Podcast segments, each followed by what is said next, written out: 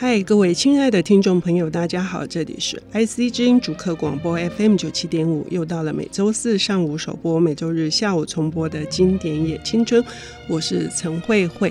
不论是图像思考或是文字思考，如果它能够带来阅读的乐趣，同时让我们享受呃一段美好的阅读的旅程，都是不可多得的经验。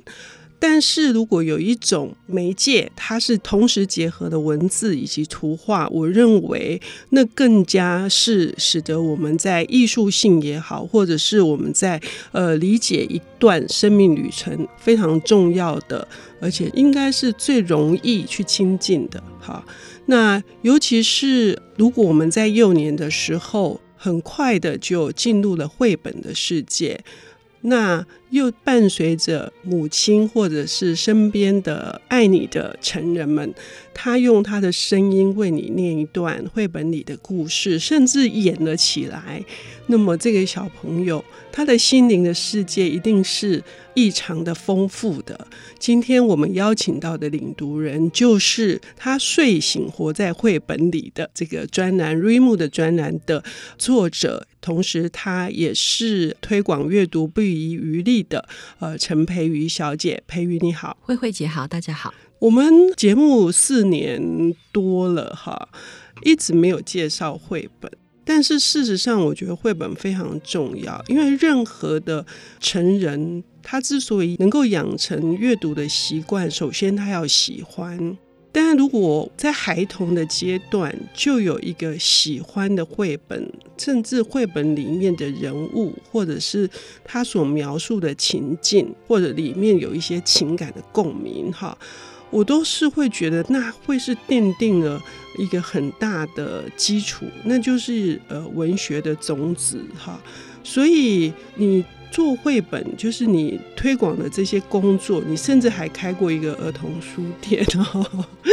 虽然很辛苦，我知道，呃，所以呃对我来说，今年青春能够介绍绘本。应该是一个很大的喜悦哈，跟幸福。你今天想要为我们带来的是呃哪一本书？然后你可不可以先聊聊，就是说你为什么会一头就栽入这个绘本的世界啊、呃？我今天想跟大家介绍赖马的《啪啦啪啦山的妖怪》。嗯，是一个台湾作者。对，我刻意选他的作品哈，其实大家也可以在 Readmoo 的平台上找到。嗯、呃，我栽进绘本其实是在研究所阶段，老师跟我们介绍了一本书，他希望日后要去当老师的我们这些人，可以从绘本这个看起来言简意赅的道理里面，看出一些当老师的最基本的东西。那那本书叫做《天空为什么是蓝色的》。嗯，那那个时候我已经二十二岁，我觉得天哪，这世界上有一种东西是字这么少，图这么多。看这么久，可是好贵。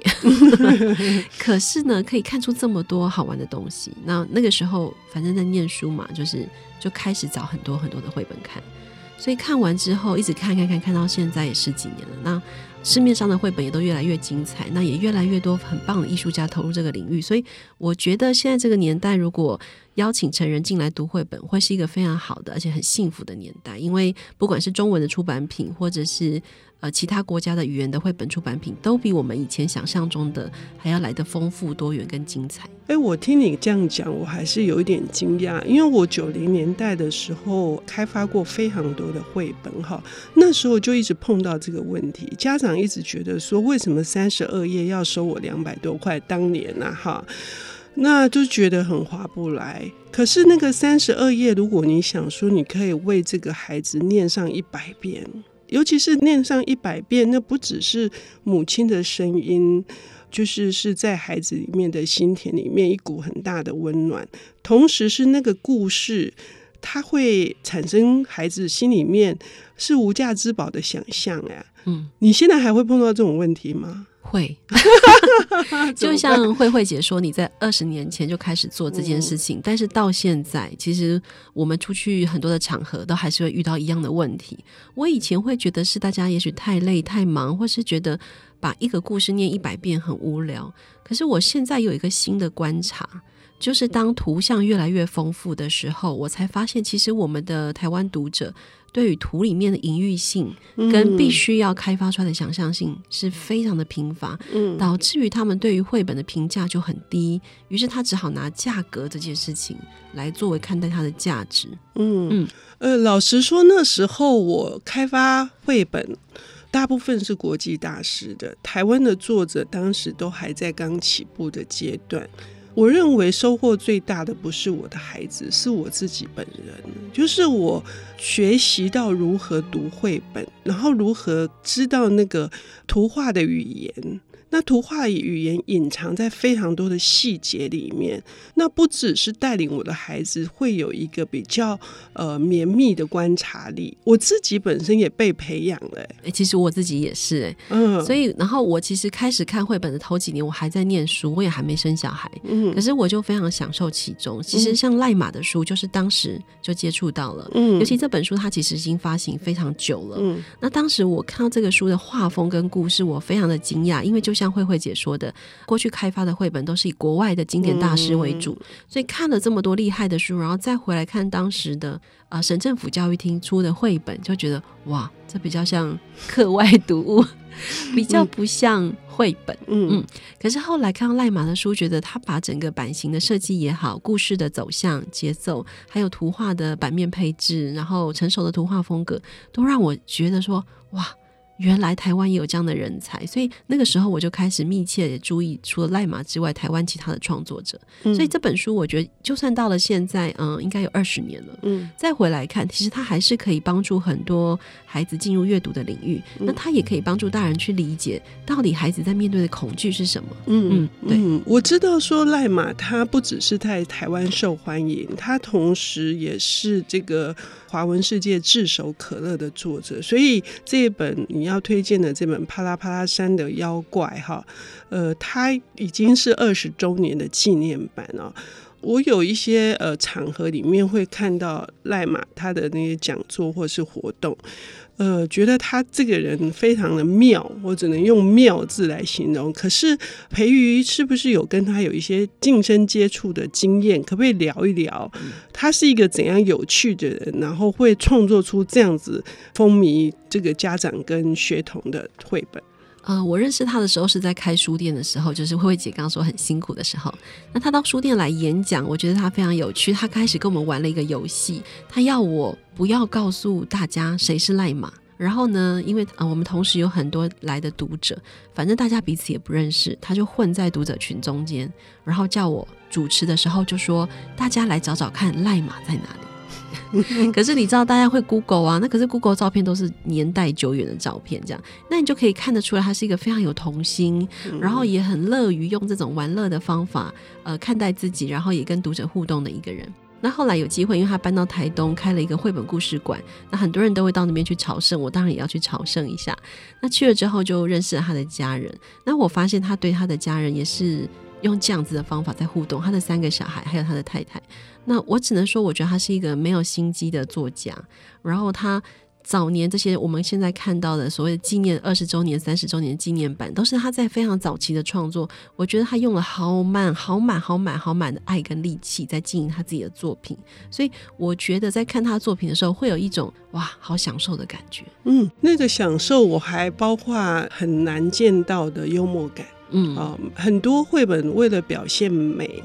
呃，会使那个人性的那个部分减少了，会稍微抽象一些。但是我觉得赖马的笔触跟他呃写的这个文字。呃，那种幽默感也呈现在他呃这本书自我介绍的时候，他居然说他出生的时候是天后，是有异象的，是有非比寻常的奇异的这个天象出现，是他是含着金画笔出生的，你就可以知道他有多么的逗趣。那这个逗趣很重要，就是在孩子的这个阶段里面，他们愿意哈哈大笑，他们愿意觉得翻开书本的时候是愉快的，是开心的，跟妈妈相处的时间呢，呃，是充满了这个笑声的。但是到底这个啪啦啪啦山上的妖怪到底在讲什么呢？我们要休息一下，等一下回来。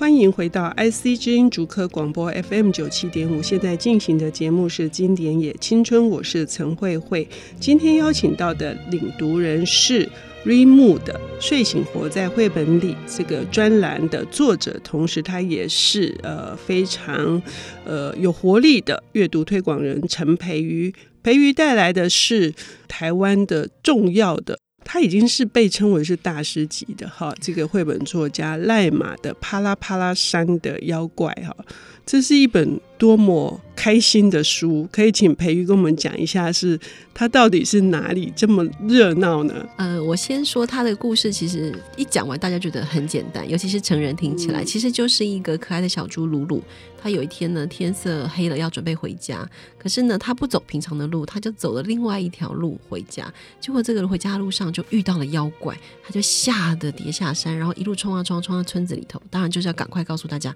妖怪来了，妖怪来了，妖怪来了。嗯、可是呢，要怎么解决这个妖怪来的事情，就是在后面的故事。嗯，那这个故事其实听起来很稀松平常，然后也是我们很容易理解，就是怪物跟孩子之间的关系，或者是嗯。呃啊，这个整个村子里面的人怎么解决跟怪物之间的互动？还有他们怎么反应，对不对？对，他们的反应也非常的有趣，这也是我觉得赖马的线条里面可以看到很多有趣的部分。嗯、那其实我当时看这个故事，我就想到台湾传说当中的虎姑婆。嗯嗯，其实它也是一种我们必须要害怕的事情。嗯，可是虎姑婆真的还蛮恐怖，他会把小孩子吃一吃骨头，那个手指头骨头吐出来。对对对，可是呢，所以很多家长不喜欢小孩。听对，听这种听妖怪故事，对。对，可是赖马这个妖怪非常可爱，嗯、而且他最后其实告诉我们，那个妖怪完全是呃这个小猪鲁鲁跟这个村子里面的人自己想象出来的。嗯，嗯，那我觉得赖马的书我之所以喜欢，是因为呃我觉得书虽然是画给儿童看的，然后它确实也是很多小孩非常喜欢，可是赖马并不会因为他对象是小孩，就牺牲了文字的艺术性跟整个画面的美感。嗯、那我想念其中一小段，OK，他在描述这个鲁鲁的要进入这个森林里的心情。哈，很简单。一路上黑漆漆、阴森森的，还有蝙蝠在乱飞。我走到一个大岩壁前，正不知道该怎么办。突然看见前面有亮光，还有噼里啪啦的声音，就走过去想看个清楚。然后画面就切到下一页，就是他要去看这个怪物到底是什么东西。嗯、一般呢，在这里呢，很多家长就会觉得。我的小孩才三岁、五岁，嗯嗯、我可以听得懂这些形容词吗？嗯、这样的用法可以懂吗？嗯嗯，那我觉得就像慧慧姐刚刚说的，台湾推广绘本二三十年来，嗯、其实家长对于这样的问题还是很焦虑。那我都会建议大家，就是说，先相信你的小孩，嗯，然后也相信你自己的声音。在那个过程当中，其实绘本的好处就是孩子会看那个图，嗯，透过图他会去理解这个文字可能在说的是什么意思，嗯，还有这毕竟是我们的母语，噼里啪啦，或者是前面有亮光，走过去看个清楚，这整个的动态，其实孩子在生命中都会遭遇到，嗯，对。那我觉得用这样的角度来看绘本，你就不用担心说我是不是选到了一个孩子看不懂的绘本。或者是我要怎么斤斤计较我的孩子到底读懂了多少？嗯嗯，在有一些教育观点上面来说，是宁可给孩子稍微深一点的东西，他反而会要追上来，这也是一个说法。嗯、还有有一些家长，他们恐怕还是比较担心的是说，呃，会不会这个故事的阴影的那个部分会造成孩子的负担？哦，对对对，这个部分也确实是。不过我们回到就是怪物这个角色，在很多的童话故事里面，它都必须要存在。嗯，那我觉得我们可以把它视成是一个。孩子他在生命中必然要面对的恐惧，不管那个恐惧是有形的还是无形的，嗯、可是呢，我们至少可以相信，非常多优秀的童话创作者也好，或是绘本画家，他们都会去解决这个恐惧的心情。嗯、包含大家在台湾只要谈到绘本，一定会谈到的野兽国，嗯，是一样的道理。嗯、那个主角小男孩自己不是也变成了一只野兽吗？可是在这之前，并没有人认为孩子可以是这个状态，嗯、或者是在孩子的书里面可以出现这样的主题。嗯那我觉得野兽国，如果大家喜欢野兽国，就请相信，其实其他绘本里面的怪物，并不真的会吓到小孩。嗯嗯，尤其是我刚刚为什么会特别强调这个反应哈？为什么成人也适合看，青少年也适合看？哈，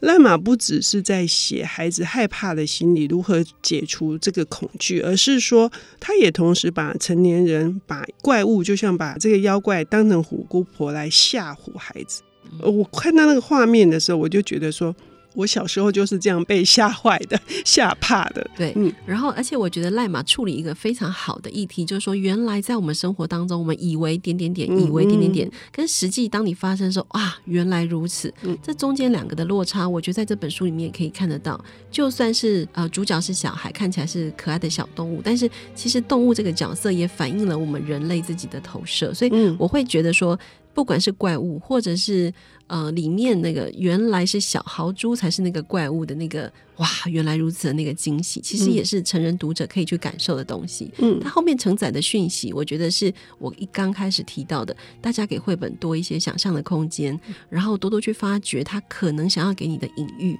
你就不会觉得两百八。三百二，好贵。嗯，尤其是他处理那个，因为培宇已经把谜底说出来哈，他是经得起考验的。因为我们读绘本，确实是要去看他每一个细节的安排。就比如说刚刚说的这个成人的反应，整个村子里面的人反应，他们决定要怎么去对付这个妖怪，就是有非常多小的图案去构成。那每一个小的图案，其实也都可以说成一个故事哈。嗯。那最后是呃，那个大误会是。来自于火光的那些阴影，哈，我破梗的更厉害啊！不过我是觉得那个火光的阴影也是一种游戏，就是我觉得赖马把它处理的就像是一种恐惧的。有一些恐惧，其实也可以把它当成是一种游戏的想象，它不至于真的会让孩子产生那个巨大的阴影。嗯，嗯，然后其实像怪兽电力公司在台湾非常红嘛，哈、嗯嗯，那很多的家长就会觉得说，哇，我的小孩看了之后晚上都不敢睡觉，尤其是在有衣柜的房间里面。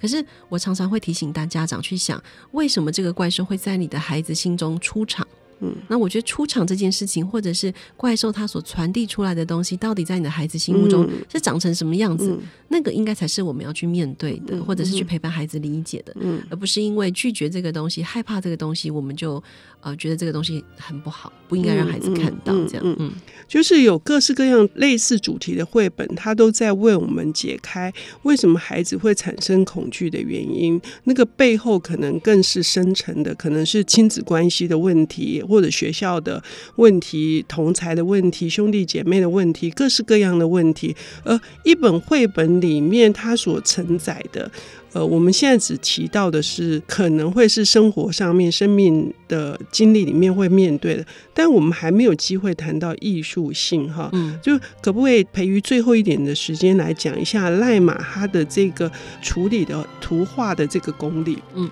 大家可以先看他的版面配置，他一定会非常注意绘本的节奏，尤其是我们绘本非常在意的是翻页过后会不会有什么惊喜，可是那个惊喜又不能一而再、再而三。会太腻，会太多。那我觉得赖马在处理这个部分的图像功力是非常成熟的。嗯、然后接下来就是大家可以看它的线条哈，就是有一种粗糙，可是呢，其实它是很细致的，做出那个粗糙的感觉，非常符合这本书那个会令人害怕的那个风格。也就是说，你从它的用色跟线条，你就可以开始感受那个怪物的氛围。那可是他另外一本书，像有一本是要帮爷爷庆生的书，那本的用了用色跟线条就很柔和、很温暖，那也是符合。那个故事的氛围，所以我觉得赖马在这件事情上，他确实是一个很值得我们再去看他作品的对象。嗯、那我常常以前在开书店的时候，很多家长问我说：“你为什么要开这个书店？”我其实以前有想到一个我很喜欢的东西，尤其在赖马身上，我看到就是说，如果我的小孩要为人生找一个典范，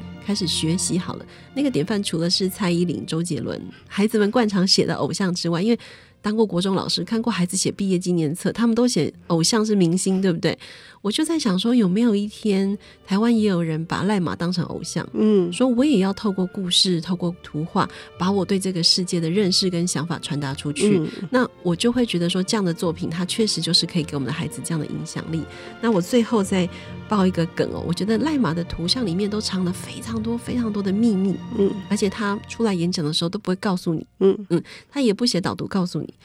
他很希望读者呢在一而再、再而三的阅读当中去找出那些秘密。所所以呢，赖马的书为什么值得看二十遍、三十遍？因为真的会看出很多。嗯、那我觉得这也是创作者用心跟。认真对待读者的地方，那我觉得这很像一种爱读者的行为，嗯、就是说你花三百二买我这本书两百八，可是我让你每一次看起来都有不同的体验，嗯嗯，那我觉得这也是很少呃绘本插画家可以做得到的，嗯，尤其在造型主角的造型或者是各个人物的造型都有有呃我们可能会投射的那个地方，那既然会投射，一定就是共鸣共振，这个是他之所以会一直呃受到欢迎的很重要的原因，非常。谢谢培瑜为我们带来这本赖马的《啪啦啪啦山的妖怪》，推荐给各位所有年龄层，不管你几岁都来看。谢谢大家，谢谢大家。